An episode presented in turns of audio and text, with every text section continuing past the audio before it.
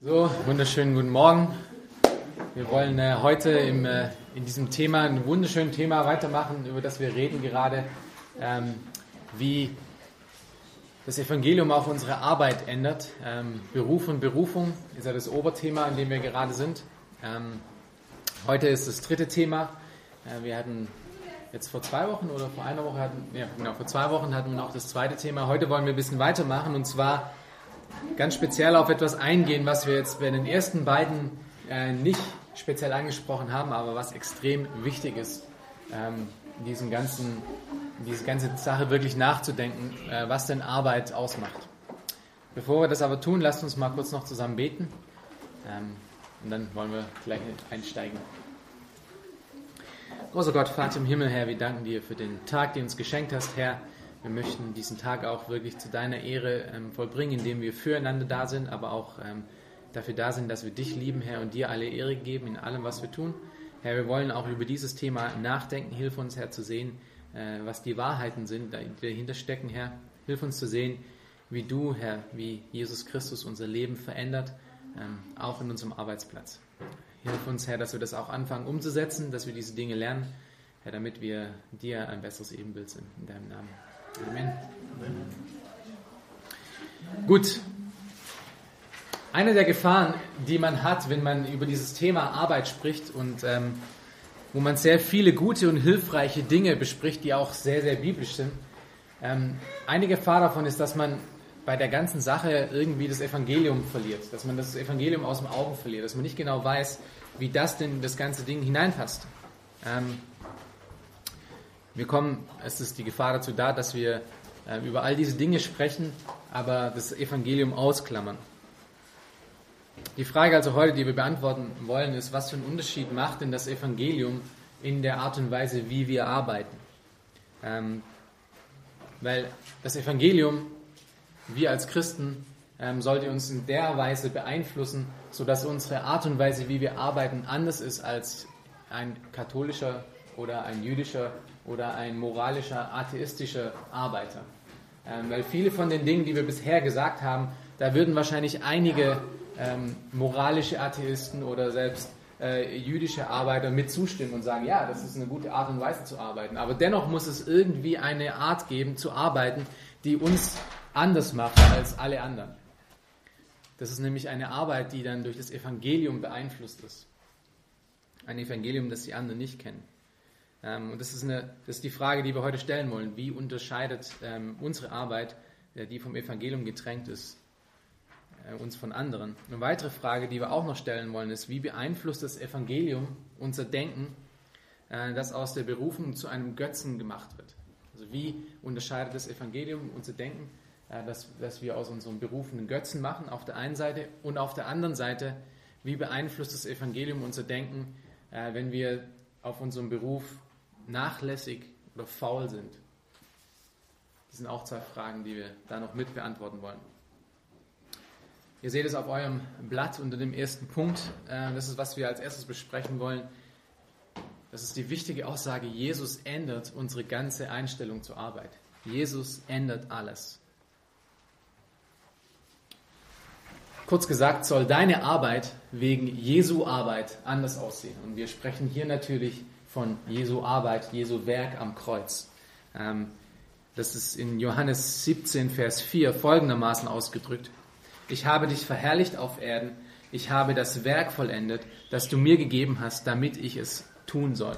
Wir sehen in Jesu Beispiel, dass er alles das, was sein Vater ihm gegeben hat zu tun, vollkommen und in Gehorsam und komplett getan hat. Sein Werk am Kreuz ist das beste Beispiel für unsere Arbeit, wie wir auch, ähm, wie wir weitergehen sollen.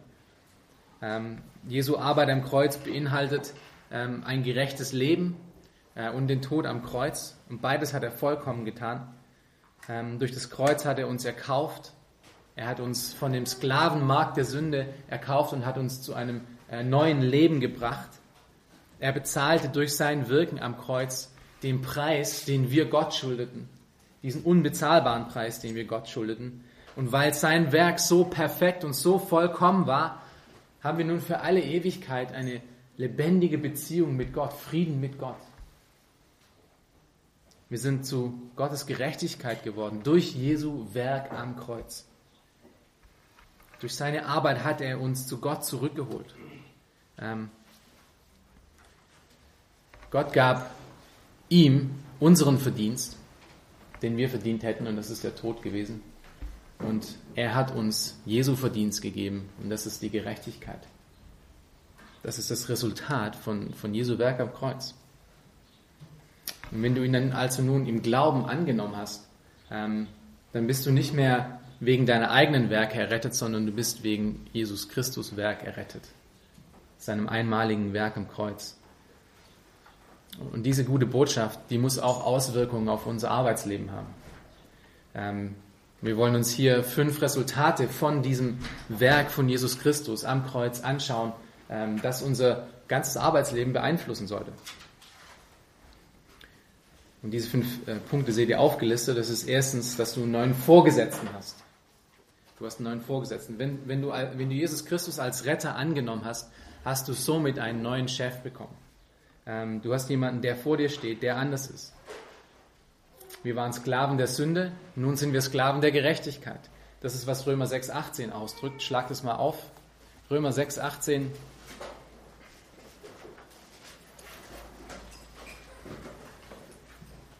Nachdem ihr aber von der Sünde befreit wurdet, seid ihr der Gerechtigkeit dienstbar geworden. Ähm, Paulus spricht auch die ganze Zeit davon, dass er Sklave von Jesu Christi ist. In Epheser 2 zeigt er auf, dass wir vor unserer Errettung Sklave unserer eigenen Gelüste und Sünde sind, jetzt aber nun Sklaven zu Gott sind. Das heißt, wir haben einen neuen Vorgesetzten, wir haben einen neuen Chef bekommen. Wir waren Feinde und nun sind wir Söhne und Erben. Das ist, was in Galater 3,26 ausgedrückt wird.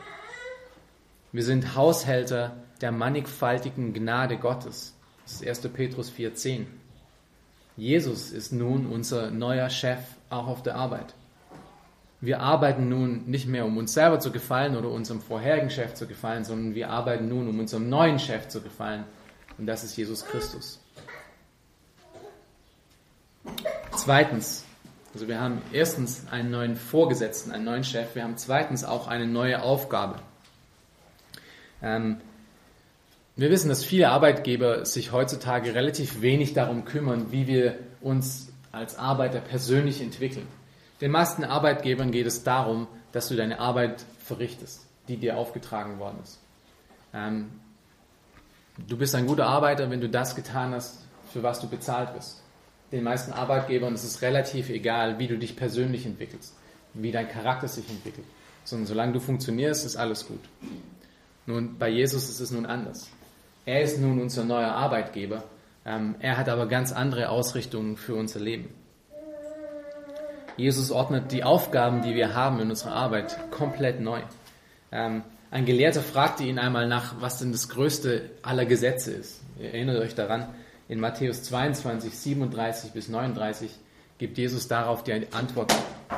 Und er sagt, du sollst den Herrn, deinen Gott, lieben und mit deinem ganzen Herzen, mit deiner ganzen Seele, mit deinem ganzen Denken. Das ist das erste und das größte Gebot. Und das zweite ist ihm vergleichbar. Du sollst deinen Nächsten lieben wie dich selbst. Was ist nun deine Hauptaufgabe, deine neue Aufgabe, die Gott gegeben hat? Es ist Gott zu lieben. Gott zu lieben. Das ist die Hauptaufgabe, die wir bekommen haben mit dieser neuen Aufgabe, mit diesem neuen Chef. Er hat uns eine neue Aufgabe gegeben, Gott zu lieben. Und wenn wir das tun, resultiert was daraus? Wir lieben andere. Derjenige, der Gott wirklich liebt, liebt andere wirklich. Das ist die neue Aufgabe, die wir bekommen haben. Jesu Fokus ist eher darauf gerichtet, wem wir dienen, als was wir tun. Es ist nicht wichtig, oder in erster Linie nicht wichtig, was wir tun, sondern wem wir dienen. In Matthäus 6,33 ähm, sagt er das folgendermaßen, und ihr kennt das sehr gut, trachtet vielmehr zuerst nach dem Reich Gottes und dann alles andere wird dazukommen. Alles andere. Aber das erste, die erste Priorität ist, nach Gottes Reich zu trachten, nach ihm zu trachten.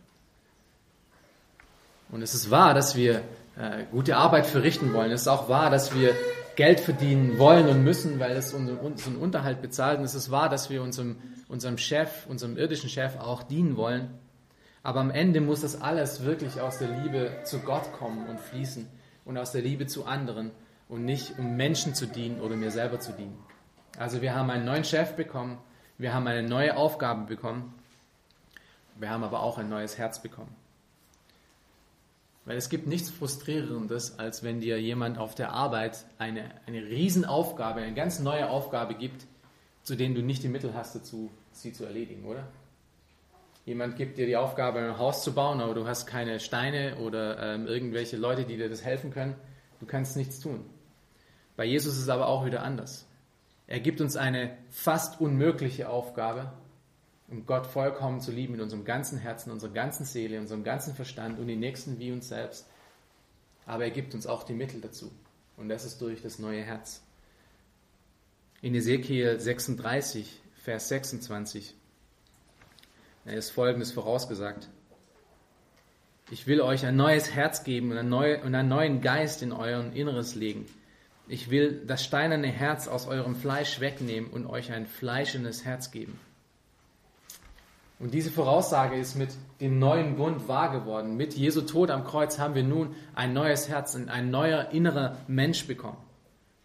Und in Galater 4, Vers 6 lesen wir dann, dass Jesus auch dieses neue Herz dann mit seinem Geist beseelt. Er gibt uns also ein neues Herz und füllt es mit Energie. Und er befähigt uns dann dadurch, diese Aufgaben, die er uns gegeben hat, auch wirklich zu erledigen.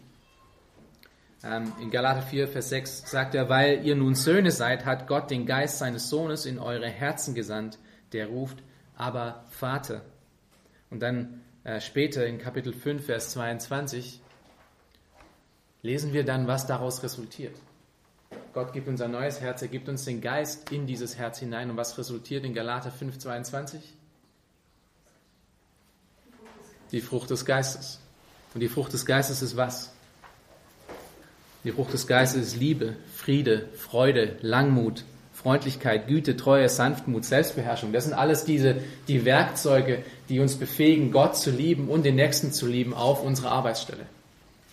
Also Gott ist unser neuer Arbeitgeber geworden. Er hat uns eine neue Aufgabe gegeben und er hat uns die Mittel dazu gegeben, diese Aufgabe auch zu verrichten, indem er uns seinen Geist gegeben hat, indem wir äh, diese Geistesfrucht auch austragen können.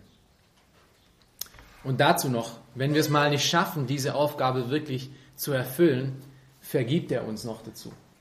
Ja, Gott ist ein, ein gnädiger, ein geduldiger Arbeitgeber. Vielleicht im Gegensatz dazu, was wir manchmal auf der Arbeit sehen, wenn gewisse Dinge nicht ähm, gleich verrichtet werden, dann flippen viele von unseren äh, Vorgesetzten manchmal aus. Das ist bei Jesus auch nicht so. Jesus ist auch in der Sache anders. Er gibt uns die Mittel dazu und er gibt uns die Gnade dazu, das auch mit der Zeit zu verrichten.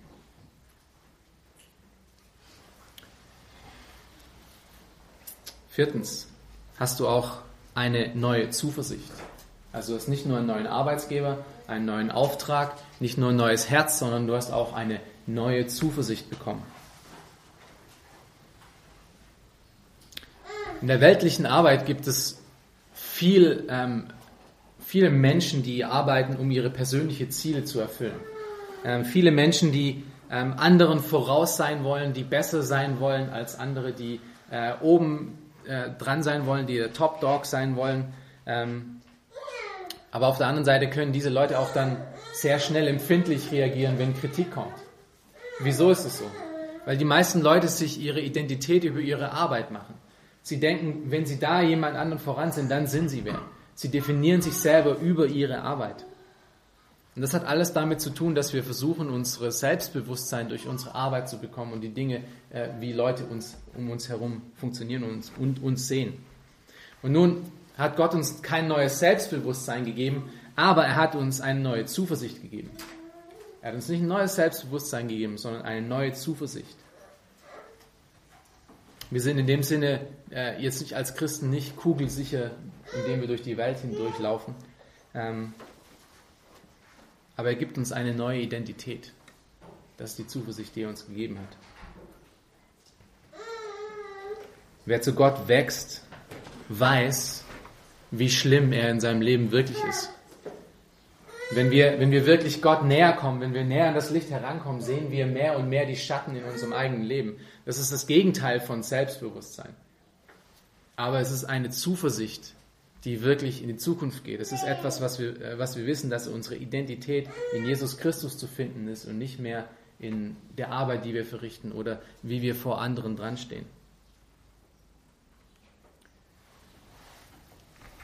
Nein, stattdessen sehen wir, ähm, dass es eine wirkliche Antwort auf die Frage von der Motivation gibt.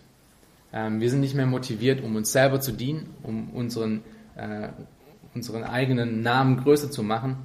Ähm, du brauchst dich nicht mehr über deine Arbeit mit Wert definieren. Jesus hat das schon alles getan.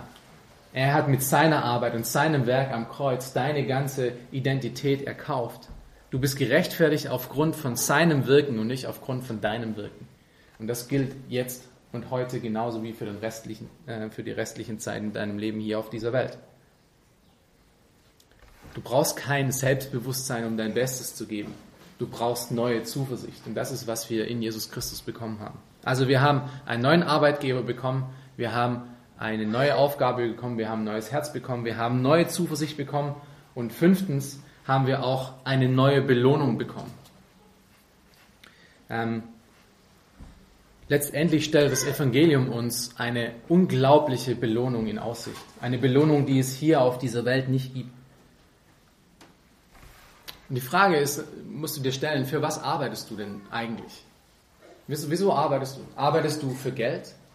Arbeitest du für Ansehen? Arbeitest du für Karriere? Arbeitest du dafür, dass eine Schule irgendwann mal deinen Namen trägt oder dass du eine Firma aufbaust, die deinen Namen trägt? Für was arbeitest du? Für Karriere? Für Ferien? Für ein neues Auto? Für neue Klamotten? Für ein beschwerdenloses und äh, gediegenes Leben? Für was arbeitest du? egal für welche Belohnung du arbeitest, die Belohnung, die Jesus für uns im Sinn hat, ist viel größer und viel, viel mächtiger. Und vor allem ist sie auch noch ewiglich als alles, was wir hier auf dieser Welt bekommen können. Und die große Frage für unser Leben ist, glaubst du das? Glaubst du das wirklich? Glaubst du, dass wir wirklich Erben sind? Glaubst du, dass du zu einem unvergänglichen, unbefleckten, unverweltlichen Erbe, das im Himmel aufbewahrt bist, gerufen bist? Glaubst du das? Und lebst du da auch dafür? Glaubst du, dass das das letztendliche Ziel ist? Oder ist das letztendliche Ziel Haus, Hund, Hof, Kinder und alles andere, was drumherum ist? Und dann hast du es erreicht. Ja, wir haben gestern in der Jugend darüber gesprochen auch. Ja, was, was schafft wirkliche Zufriedenheit? Gott gibt uns etwas in Aussicht, eine Belohnung, die wir jetzt noch nicht auf Erden haben, die tausende Mal und Abermillionen Mal größer ist als alles andere, was wir hier jemals finden können. Und wenn, wenn wir für Jesus arbeiten, ändert sich wirklich unsere ganze, unsere ganze Sicht auf, was wir bekommen werden in unserem Leben. Wir haben einen neuen Vorgesetzten, wir haben eine neue Aufgabe, wir haben ein neues Herz, eine neue Zuversicht und eine neue Belohnung. Nun, es hört sich alles sehr gut an, aber was hat das dann nun praktisch für Auswirkungen? Das ist, was wir in der restlichen Zeit nun ähm, durchgehen wollen. Die praktischen Auswirkungen von diesen fünf neuen Dingen. Und diese praktischen Auswirkungen kann man mit einem einzigen Wort umschreiben, und das ist Freiheit. Diese fünf Auswirkungen von dem Evangelium, von Jesu Wirken am Kreuz, hat eine, ein einziges Resultat, und das ist Freiheit. Wir sind nicht mehr an, an menschendienerliche Verlangen gebunden die uns dazu bringen, äh, um, um jemanden gefallen zu müssen, weil unser Wert ist schon über Jesus definiert. Wir müssen unseren Wert nicht mehr über unsere Berufung definieren. Wir sind auch von dieser Sklaverei befreit worden. Wir sind von der Sklaverei der Sünde befreit worden. Wir sind aber auch von der Sklaverei befreit worden, um anderen Menschen gefallen zu müssen. Nun, wie sieht es nun im alltäglichen Leben aus? Das ändert die Art und Weise, wie wir auf unterschiedliche Dinge, die in der Arbeit passieren, reagieren. Äh, unsere Identität, ähm, unsere gegenwärtige und zukünftige Belohnung sind durch Jesus schon gesichert. Und deswegen reagieren wir und agieren wir im täglichen Leben total anders. Und diese nächsten Punkte, die wir hier durchgehen, ähm, könnt ihr mal als Prüfstein nehmen für euer eigenes Leben, für eure eigene Arbeit, wie ihr arbeitet. Und äh, gebt euch da mal Punkte von, von 0 bis 5, äh, wo 5 die, die größte Zahl ist, die höchste Zahl, wo ihr sagt, ja, das äh, lebe ich genauso aus, und 0 die niedrigste Zahl. Schreibt es bei euch in eurem, äh, in eurem Blatt rein und ähm, gebt es niemand anderem, sondern schaut es nur für euch selber. Ähm, und schaut mal, ob ihr da wirklich richtig steht, wenn das Licht angeht. Ähm, das, man kommt fast nicht. Wer kennt noch die Show? Steht, ah, ja, gut. Irgendwie jedes Mal, wenn man diesen Satz sagt, dann kommt, dieses, kommt diese Fernsehsendung. Ja, sieht man mal, mit was ich mich beschäftigt habe in meinem Leben vorher. Okay, also schaut euch mal diese Auswirkungen an, ja, ob die in eurem Leben auch wirklich zutreffen. Die erste Auswirkung äh, der Freiheit ist, dass wir Freiheit haben, auf der Arbeit Gott zu verherrlichen. Das heißt, wir haben jetzt die Freiheit bekommen, auf der Arbeit Gott wirklich zu verherrlichen. Wenn wir die Freiheit nun bekommen haben, heißt es, wir hatten diese Freiheit vorher nicht. Wir haben vorher unser Selbst gedient, wir haben vorher Satan gedient und nicht Gott gedient. Jetzt haben wir die Freiheit, um auf der Arbeit mit dem, was wir tun in unserer Berufung, Gott zu dienen. Unsere Arbeitsstelle ist praktisch eine Anbetungsarena geworden. Das ist äh, unser, äh, ja, unser Sanctuary geworden, wo wir hingehen können, um Gott anzubeten. Es ist ein weiterer Ort, an dem wir Gott wirklich verherrlichen können. Das spricht von äh, Gehorsam ihm gegenüber in allem, was wir tun, weil wir das tun, weil wir das tun wollen, was ihm gefällt und nicht was uns gefällt oder was jemand anderem gefällt, sondern was Gott gefällt. Das heißt ganz praktisch auch, dass wir ähm, auf der Arbeit unsere Arbeit verrichten, nicht weil wir etwas daraus, nicht weil wir etwas daraus gewinnen wollen, sondern alleine, weil wir seinen Namen erhöht sehen wollen durch das, was wir tun. So dass wenn Menschen auf uns schauen, nicht, nicht äh, sagen, hey, äh, Daniel ist einfach so ein super Kerl, wie der arbeitet, unglaublich, sondern dass sie wirklich Christus darin erkennen, in das, was er tut. Wie kann ich das noch machen? Ich kann, mein, ich kann Gott durch meine Arbeit verehren, indem ich zum Beispiel die gegebenen Autoritäten annehme, ähm, dass ich mich da unterordne. Den Guten sowie den Schlechten. Ähm, wir sind dazu aufgerufen, äh, diese, diese Ordnung, die Gott gegeben hat, auch uns den, äh, den Autoritäten zu, äh, zu ergeben. Es bedeutet aber auch Kreativität, die Gott gegeben hat, auszuleben. Also nicht faul zu sein, dienstbar zu sein, ehrlich zu sein, hart arbeiten zu sein. Ich kann es dadurch zeigen, indem ich Dankbarkeit zeige und Demut zeige. Ähm, ich, kann, ich kann meinem Chef für die Arbeit danken zum Beispiel. Ähm, ich kann aber auch während der Arbeit Gott für die Arbeit danken. Ob ich das jetzt laut oder leise mache, ähm, das sei mal dahingestellt. Aber ich kann einfach äh, ein Herz der Dankbarkeit haben, jeden Tag aufstehen, Gott im Gebet dafür danken, dass er mir diese Arbeit gegeben hat und auch beim äh, ins Bett gehen wieder Gott dafür danken, dass er mir die Kraft gegeben hat, diese Arbeit zu verrichten. Einfach ein, ein, eine Kultur, ein Herz der Dankbarkeit erarbeiten. Und während der Arbeit auch ständig sich daran zu erinnern, dass das, was du hast, von Gott gegeben ist und dass es ein Geschenk ist von Gott für dich. Egal wie gut oder wie schlecht es ist. Ähm, ich kann meine Arbeit dazu benutzen, um Gott anzubeten und ihm zu verherrlichen.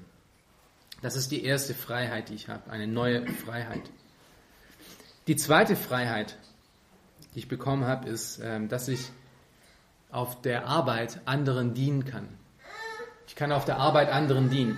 Und wir sehen jetzt hier diese beiden Punkte, reflektieren eigentlich das, was wir gerade in Matthäus 22 gelesen haben. Es ist Gott zu lieben und den Nächsten zu lieben. Die beiden Dinge. Auf der Arbeit habe ich die Freiheit, Gott zu lieben, indem ich ihn verherrliche. Und ich habe die Freiheit, anderen zu dienen, andere zu lieben, indem ich ihnen dienen kann. Es ist wirklich schwierig, um äh, selbst aufgebende Menschen zu finden, oder? Es ist nicht einfach, um jemanden zu finden, der das, was er tut, wirklich nur deswegen tut, weil es anderen etwas Gutes tun wird. Die meisten und selbst einige von uns, und wir sind da auch immer mal drin, wir, wir arbeiten und tun Dinge trotzdem für uns selber. Aber du kannst diese Person sein. Du kannst wirklich eine Person sein, die völlig selbstaufgebend für andere arbeitet. Wieso? Nun, weil alles, was du wirklich brauchst, wirklich schon in Jesus vollendet ist. Du brauchst nichts mehr. Du brauchst nicht mehr Ansehen, du brauchst nicht mehr Geld, du brauchst nicht mehr ähm, äh, Karriere. sondern du hast in Jesus Christus schon alles bekommen. Alles ist komplett. Du hast eine, eine Belohnung, die dir ansteht, die nichts mit deiner jetzigen Arbeit zu tun hat, sondern es ist durch Jesu Arbeit am Kreuz einmal vollendet. Dadurch brauchst du nichts mehr. Deswegen kannst du wirklich dein ganzes Leben hingeben für andere, nicht mehr für dich selbst. Natürlich ist es schön, wenn, wenn äh, dein Chef sich darüber freut, was du tust. Aber wir sollten deswegen nicht noch besser tun, damit er uns noch mehr Ansehen gibt, sondern wir können einfach das, äh, wir können einfach die Arbeit verrichten, damit wir Gott gefallen und anderen dienen. Es ist nicht mehr Selbstwert, um das es uns geht bei der Arbeit, sondern um Christus Wert, um das es uns geht. Es ist nicht mehr geht darum, was andere über dich denken, äh, wie du deine Arbeit verrichtest, sondern ähm, wie, sie, wie sie in dir Jesus Christus sehen. Du kannst anderen wirklich dienen, ohne eine eigene Agenda zu haben, äh, ohne irgendetwas daraus ziehen zu wollen. Weil Gott dich liebt. Und Gott liebt dich ohne irgendwelche Voraussetzungen. Und das bringt dich dazu, um ihn zu lieben. Und deswegen können wir auch andere ohne Voraussetzungen lieben. Wir können den, äh, den, den üblen Mitarbeiter lieben, der uns die ganze Zeit schlecht nachredet. Äh, wir können ihm dienen und ihm die Liebe Christi zeigen, die Gott uns gezeigt hat. Wie, wo sind wir denn zum, äh, zum Leben gekommen? Wie hat uns denn Gott neues Leben gegeben? An welchem Punkt?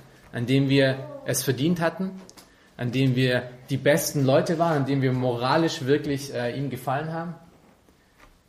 Gott hat uns geliebt zu dem Zeitpunkt, wo wir am schlimmsten waren. Gott hat uns ohne Voraussetzungen geliebt. Und so sollen auch wir andere Leute lieben. Du hast durch die Liebe Christi eine Freiheit bekommen, um andere zu dienen, die du vorher noch nie hattest. Ähm, du kannst nun diese, diese Arbeit verrichten, die Jesus dir gegeben hat, um, um sie zu tun. In Epheser 2, Vers 10, ähm, da können wir das mal kurz aufschlagen. Das ist ein Resultat der Errettung. Epheser 2, das ganze Kapitel spricht über die Errettung, wie wir von, von der Sklaverei der Sünde, wie wir ähm, von äh, den, äh, den Übertretungen in der Sünde und von dem Tod, in dem wir einst alle wandelten, zu Jesus gekommen sind. Und es ist in Vers 4 diese, dieses Gott aber, das so oft in der Schrift vorkommt. Und dann wird aufgezeigt, dass es alles Gottes Wirken ist. Es ist nicht unser eigenes, dass wir nicht, äh, nicht uns selber rühmen können, sondern dass es allein aus Gnade ist. Und dann in Vers 10 kommt ein Resultat von all dem. Denn wir sind seine Schöpfung, erschaffen in Christus Jesus zu was? Zu guten Werken, die Gott uns zuvor bereitet hat, damit wir in ihnen wandeln sollen. Und dieses Wandeln in diesen guten Werken tun wir auch auf der Arbeit. Und wir, tun, wir haben diese Freiheit bekommen, um das zu tun. Und Teil dieser Freiheit, äh, diese, diese DNA, die wir nun bekommen haben, ist es, um anderen zu dienen und nicht uns selber zu dienen. Wenn du ein wirklicher Christ bist, wenn du wirklich im Glauben stehst, sollten Leute diese, diese reine Liebe durch deine Arbeit auch irgendwie erkennen.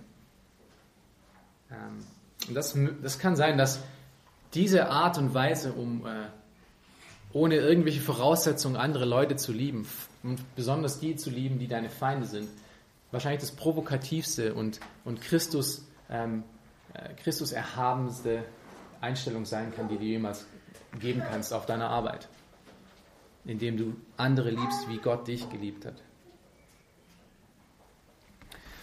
Hier vielleicht ein paar Ideen, wie wir das praktisch umsetzen können. Ähm, natürlich ist äh, das, was ich jetzt gesagt habe oder was wir bis jetzt gehört haben, in eurem Kontext muss es jeder wissen, wie, wie das passt.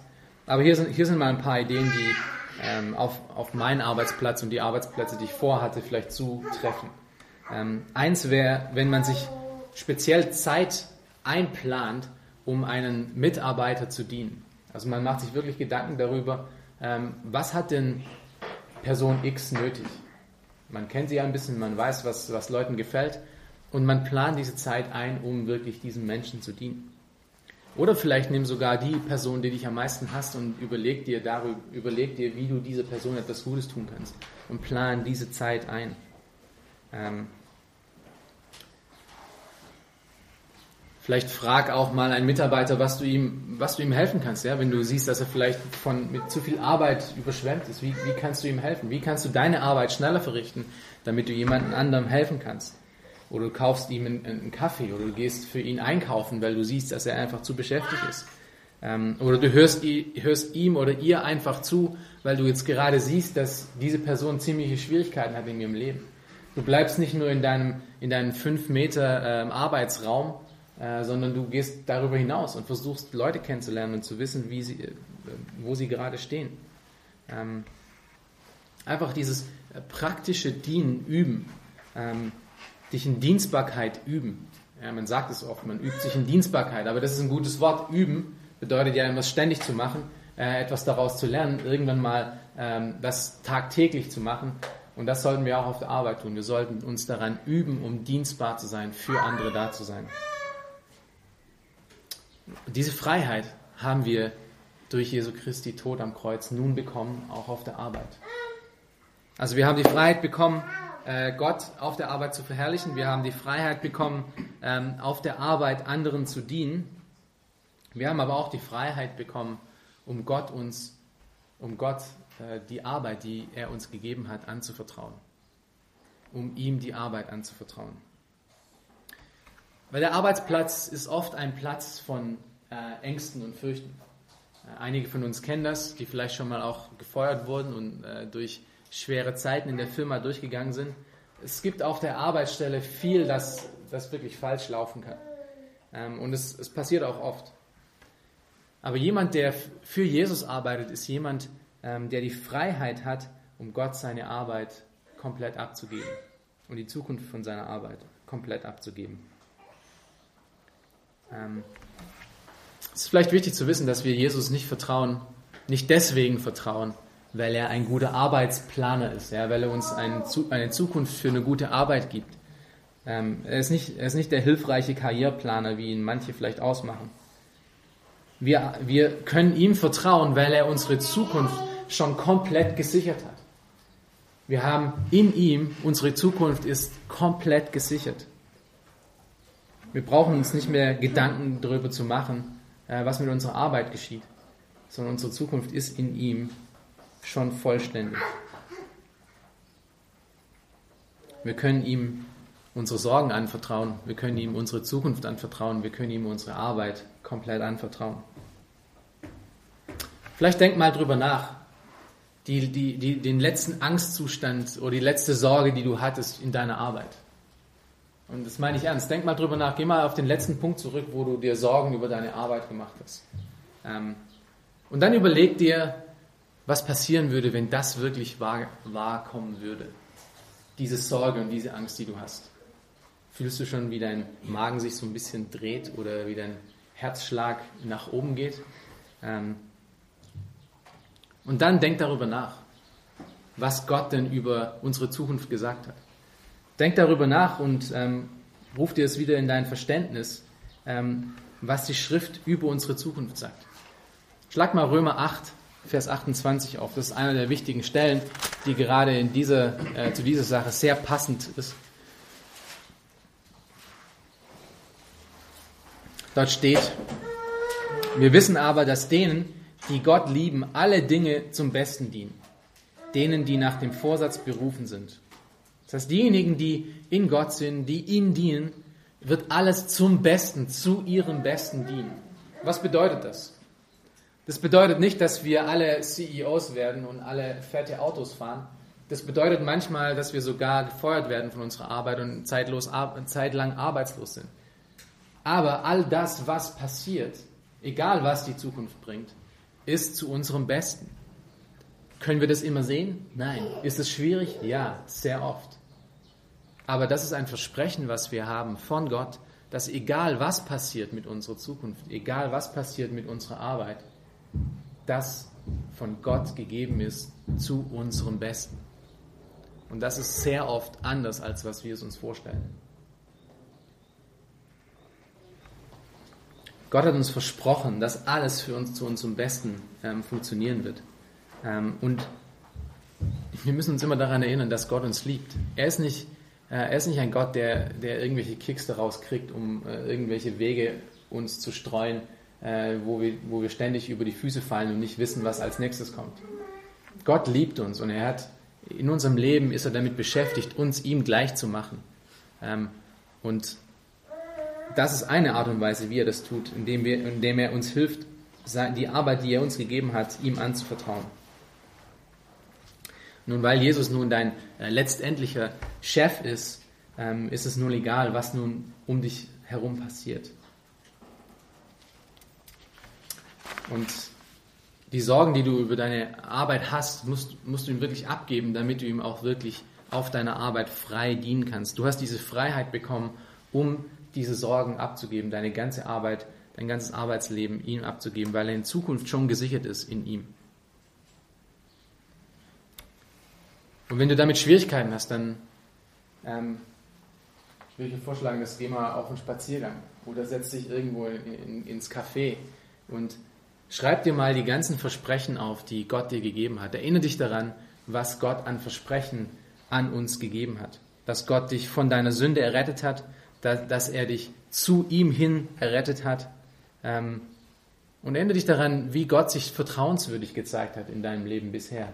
Weil wenn du wirklich im Glauben stehst, wirst du diese Liste vollkriegen, wenn du wirklich diesen Lauf läufst. In Christus haben wir die Freiheit bekommen, um Gott unsere Arbeit abzugeben. Äh, viertens, wir haben auch die Freiheit bekommen, von der Arbeit zu ruhen. Das ist ein interessanter Punkt. Wir haben auch die Freiheit bekommen, von der Arbeit zu ruhen. Nun, woher, woher, woher kommt dieses Beispiel? Wir haben es auf der einen Seite, weil wir das schon bei Gott sehen. Wir sehen es bei Gott in der Schöpfung. Äh, Gott ruhte am siebten Tag, ruhte nach sechs Tagen Arbeit. Und das ist zum, zum Muster geworden, was wir auch in den späteren Gesetzen sehen. Das ist zum Muster geworden für unser jetziges Leben. Wir arbeiten sechs Tage, oder für das Leben, was wir äh, bei den Israeliten sehen, wir arbeiten ja nicht mehr sechs Tage. Äh, wir, arbeiten sechs, wir sollen sechs Tage arbeiten und am siebten Tage sollen wir ruhen. Gott hat den Israeliten ähm, Ruhe gegeben in dem versprochenen Land von ihren Feinden her. Ähm, wir sehen diese Idee von, dem, von der Sabbatruhe, die durch das ganze Alte Testament hindurchzieht. Ähm, Jesus Christus ist, nachdem er, ähm, nachdem er aufgefahren ist, hat er sich hingesetzt neben Gott an seinem Thron. Wir sehen dieses Thema Ruhe überall in der, in der Bibel verteilt. Wir sehen, in, äh, das sind Sprüche 23, Vers 4. Ihr könnt das mal aufschlagen. Sprüche 23, Vers 4.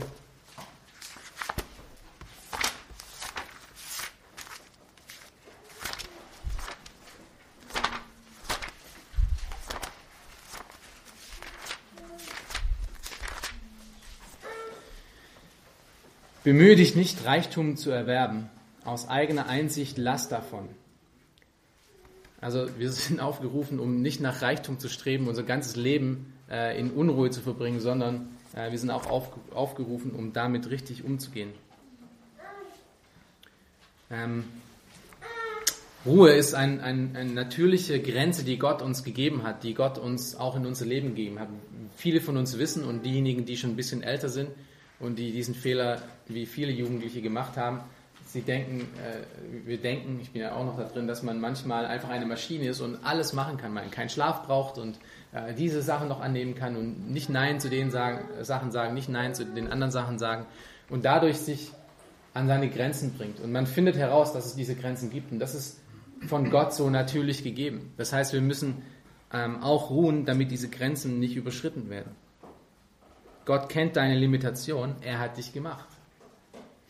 Und er hat dieses Prinzip von der Ruhe in unser Leben mit eingebaut, in der Art und Weise, wie er uns gemacht hat.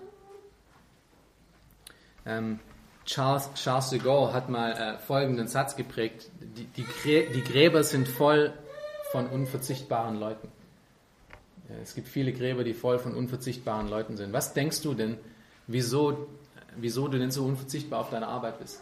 Denkst du wirklich, dass wenn du nicht mehr auf deiner Arbeitsstelle bist, dass die ganze Welt aufhört zu funktionieren? Das ist lachhaft. Ja. Ähm, aber so arbeiten wir manchmal. Wir denken, wir sind so dermaßen unverzichtbar, dass wir niemals Ruhe kriegen.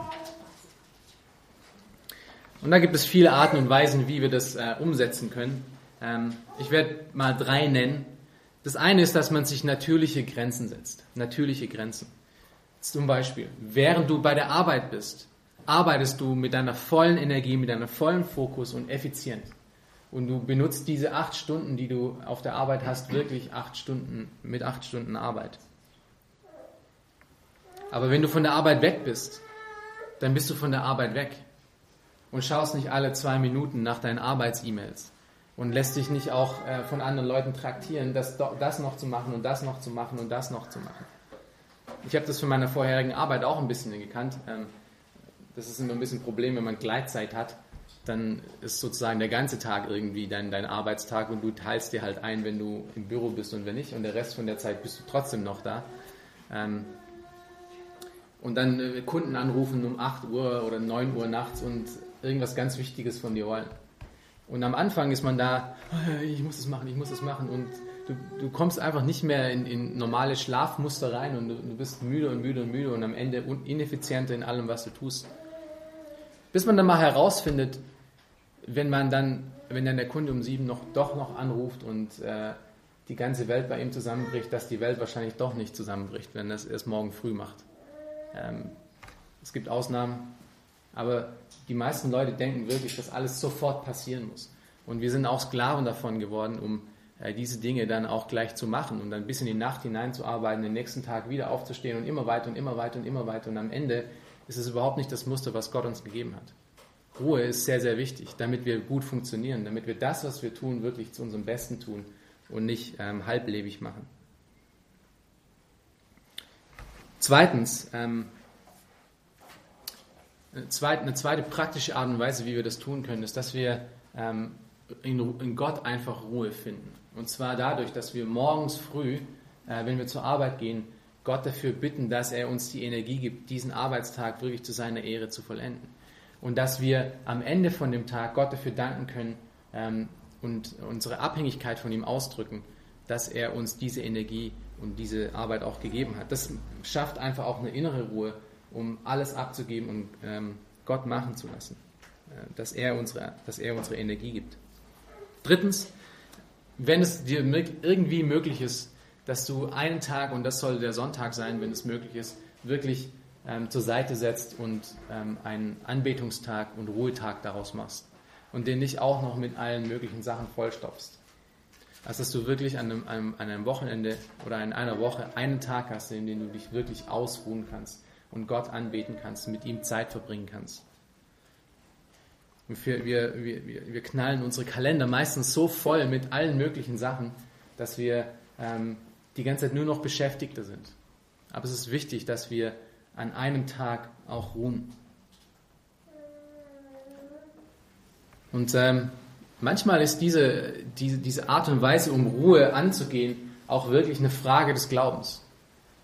Ähm, glaubst du, dass Gott äh, Weisheit genug hat, um das zu wissen, dass das wirklich wichtig für dich ist? Oder denkst du wirklich, dass, okay, ich, soll, ich sollte ruhen und, und Gott hat es auch gesagt, aber wenn ich das nicht mache, dann, dann, dann wird einfach nichts, äh, nichts vollendet. Dann geht die Firma zugrunde, ähm, dann äh, verliere ich meine Arbeitsstelle, dann wird das und das und das nicht gemacht.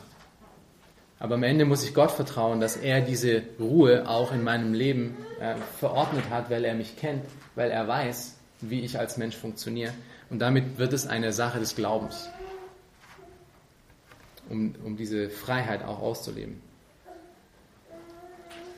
Fünftens, Gott hat uns auch die Freiheit gegeben, um unsere Arbeit hervorragend zu verrichten. Ähm, wir haben nun mit, mit, mit, mit der Freiheit in, in Christus äh, leben wir nun nicht mehr für die ewige Karotte, die vor uns hängt und der wir hinterher haschen müssen. Ja, kennt ihr diese, dieses Bild von dem Hasen, der diesen, den Schlitten zieht, weil die Karotte immer, oder es ist ein Esel, ich weiß gar nicht mehr, ähm, der den Schlitten zieht, weil die Karotte vor einem hängt. Er kriegt die Karotte nie, die ist immer, immer ja, dann, und deswegen geht er immer nach vorne. Und so ist unsere Arbeit auch manchmal. Aber wir haben in Christus die Freiheit bekommen, um unsere Arbeit trotzdem hervorragend zu verrichten, trotzdem nach vorne zu gehen, obwohl es diese Karotte gar nicht mehr gibt. Weil wir haben in Christus schon wirklich alles bekommen. Wir brauchen nichts mehr. Du brauchst nicht mehr Ansehen. Du brauchst nicht jemand in dieser Welt zu sein. Du bist nämlich in Christus schon alles das, was Gott dir gegeben hat.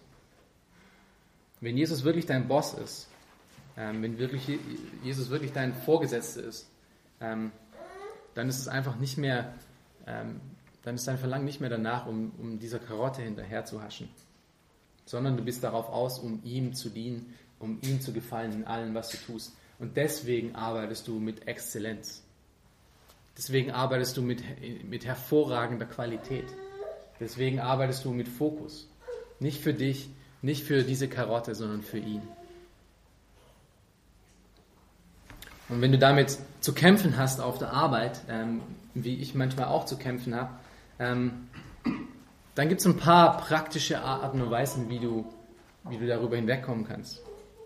Eins ist zum Beispiel, dass man sich einen Rechenschaftspartner zulegt. Jemand auf der Arbeit, ähm, der einem dann immer mal nachfragt, wie ist es denn gelaufen mit den Regeln, die du dir gesetzt hast? Wie, wie ist es denn gelaufen mit, mit deiner Motivation? Arbeitest du wirklich mit Exzellenz für ihn? Einen Rechenschaftspartner zu finden, das ist eine Art und Weise. Ähm,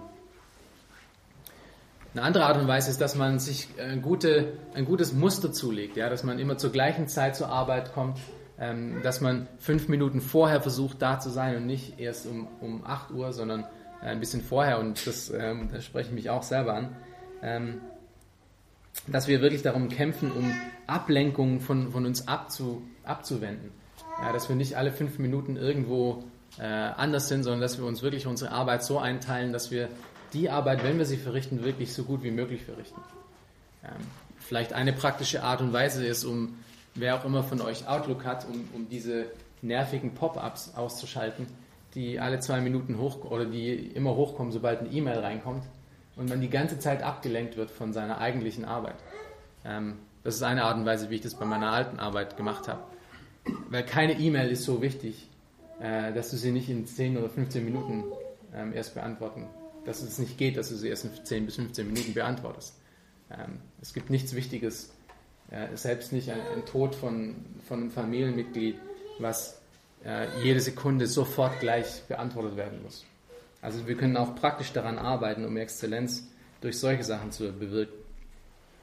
Weil es ist am Ende ein Kampf für unsere Motivation, äh, weshalb wir etwas tun. Und das ist wieder wichtig. Es ist ein Kampf um dein Herz.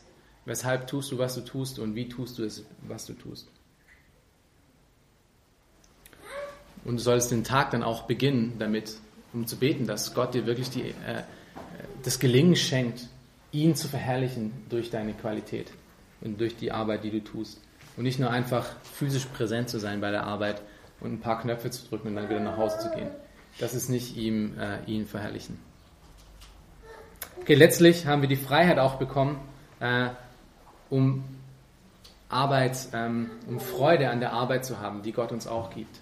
Wir haben auch die Freiheit bekommen, um Freude an der Arbeit zu haben. Wir haben gestern in der Jugend ähm, äh, Prediger durchgenommen und ein Spruch, den man im Prediger sehr oft hört, ist was?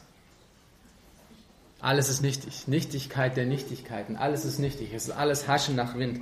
All die Dinge, die wir tun, ist ein einziges Hinterherrennen und am Ende ziemlich wertlos. Und wenn man sich das anschaut und anhört, dann wird man ein bisschen entmutigt, um, äh, um Freude an seiner Arbeit auch zu haben. Aber was ist der ganze Punkt? Wenn wir für Jesus, wenn wir für andere arbeiten, ist das wirklich so, dann ist es nichtig wenn wir für uns selber arbeiten, wenn wir für diese Welt arbeiten, wenn wir für Ansehen arbeiten, dann ist es wirklich nichtig.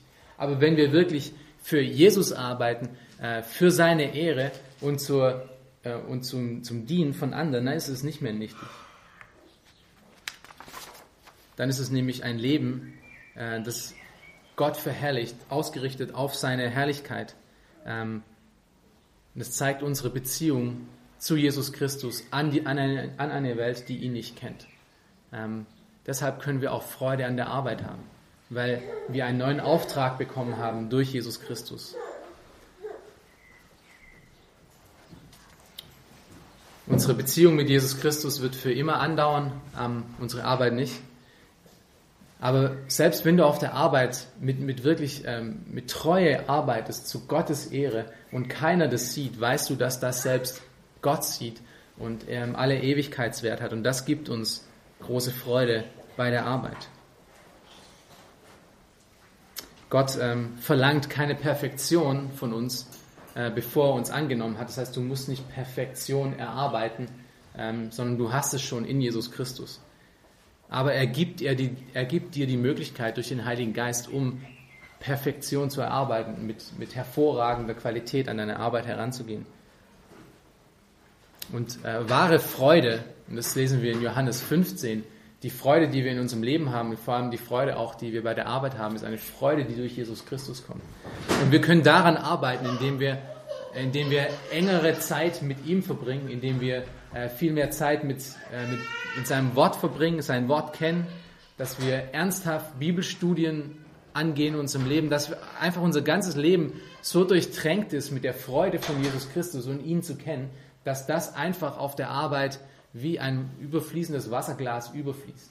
Dass wir uns nicht nochmal Gedanken darüber machen müssen, äh, weshalb freue ich mich an meiner Arbeit, sondern dass es einfach mein ganzes Leben voller Freude ist, weil ich weiß, wer ich in Jesus Christus bin und was er für mich getan hat. Also wachse in deinem Wissen von wer Jesus Christus ist, was, was Gott in deinem Leben tut. Und dann wird deine Freude hindurchdringen, egal was um dich herum passiert weil es nicht mehr abhängig ist von den, von den Menschen oder von deiner Arbeit um dich, sondern abhängig alleine von dem, was Jesus Christus einmal am Kreuz getan hat. Also wir haben viele Freiheiten bekommen. Wir haben die Freiheit bekommen, um Gott auf unsere Arbeit zu verherrlichen. Wir haben die Freiheit bekommen, um anderen auf der Arbeit zu dienen. Wir haben die Freiheit bekommen, Gott unsere Arbeit anzuvertrauen. Wir haben die Freiheit bekommen, ähm, von unserer Arbeit auch zu ruhen. Wir haben die Freiheit bekommen, um unsere Arbeit hervorragend zu verrichten. Und wir haben die Freiheit bekommen, Freude an unserer Arbeit zu haben. Und das alles als Resultat von Jesu Tod am Kreuz. Und wir sehen somit, dass Jesu wirklich, Jesus Werk, unsere Arbeit heute auch ganz praktisch und ganz radikal verändern muss und auch verändert. Also deine Beruf und Berufung ist beeinflusst durch das Evangelium und durch Jesu Tod am Kreuz. Gibt es dazu noch Fragen? Wir sind am Ende angekommen.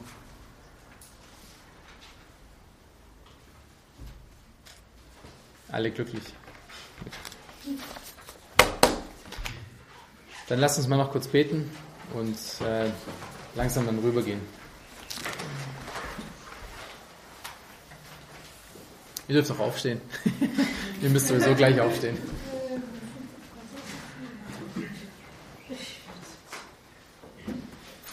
Großer Gott, Vater im Himmel, Herr, wir danken dir für äh, dein Wort. Wir danken dir für die Ausarbeitung von diesen Dingen auch, Herr. Wir möchten dich bitten, dass du uns hilfst, Herr, dass wir wirklich ähm, ja, dein Tod am Kreuz, dass wir die Realität von, äh, dass wir in dir sind und die Realität von deinem Evangelium auch wirklich eine Realität auf unsere Arbeit machen. Hilf uns, Herr, dass wir zu deiner Ehre leben, Herr, für dich und für andere und nicht für uns selber. Hilf uns, Herr, dass ähm, wir das sehen, an welchen Punkten wir da noch ähm, uns selbst dienen oder anderen Menschen dienen.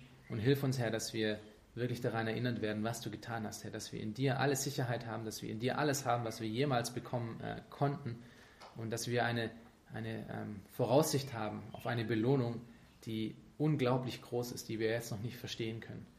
Hilf uns für diesen Tag zu leben, Herr, zu deiner Ehre zu leben. Hilf uns, ähm, ein, ein ähm, Leuchtturm zu sein in dieser Welt, zu deiner Wahrheit und zu deiner Ehre. In deinem Namen. Amen. Amen.